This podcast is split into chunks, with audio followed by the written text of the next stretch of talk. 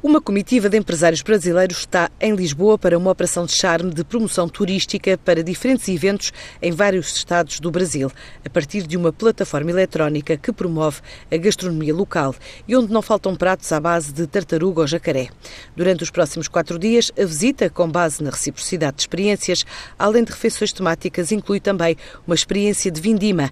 É uma iniciativa explicada por Rodrigo Ferraz, o coordenador do projeto Fartura Comidas do Brasil. O projeto projeto Fartura Comidas do Brasil consiste de uma plataforma de gastronomia. A base desse projeto é uma viagem que nós fazemos pelo Brasil inteiro, pesquisando a cadeia produtiva da gastronomia. E também fazemos os eventos. Por exemplo, é, nós realizamos o Festival de Gastronomia de Tiradentes. Nesse festival, a gente leva, por exemplo, é um produtor de tartaruga do Amapá. Amapá é um estado, região norte do Brasil, ou então a gente traz uma carne do Rio Grande do Sul. Isso fez com que as pessoas, os turistas, quando vão ao festival, descobrem uma gastronomia que não é comum. Pratos de tartaruga, pratos de jacaré, pratos de pescados, tudo que você imaginar da gastronomia brasileira, que é muito rica por, por ser um país continental, é, nós levamos para esse festival. É, depois a gente faz festivais também em São Paulo,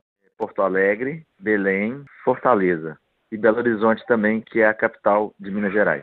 Então, como nós queríamos para esse ano ter um caráter internacional, queríamos sair do Brasil, o nosso caminho natural e único foi Portugal. Então, vamos fazer um roteiro. Nós vamos fazer participar de uma vindima, onde os chefes de, do Brasil, de Minas Gerais e do Ceará vão estar cozinhando com o chefe português e colhendo as uvas. Então a gente acha que essa experiência vai ser riquíssima. Para além desta visita de empresários do setor agroalimentar, acompanhados de representantes de vários estados do Brasil, hoje é dia de arranque de mais uma edição do Fórum da União de Exportadores da CPLP.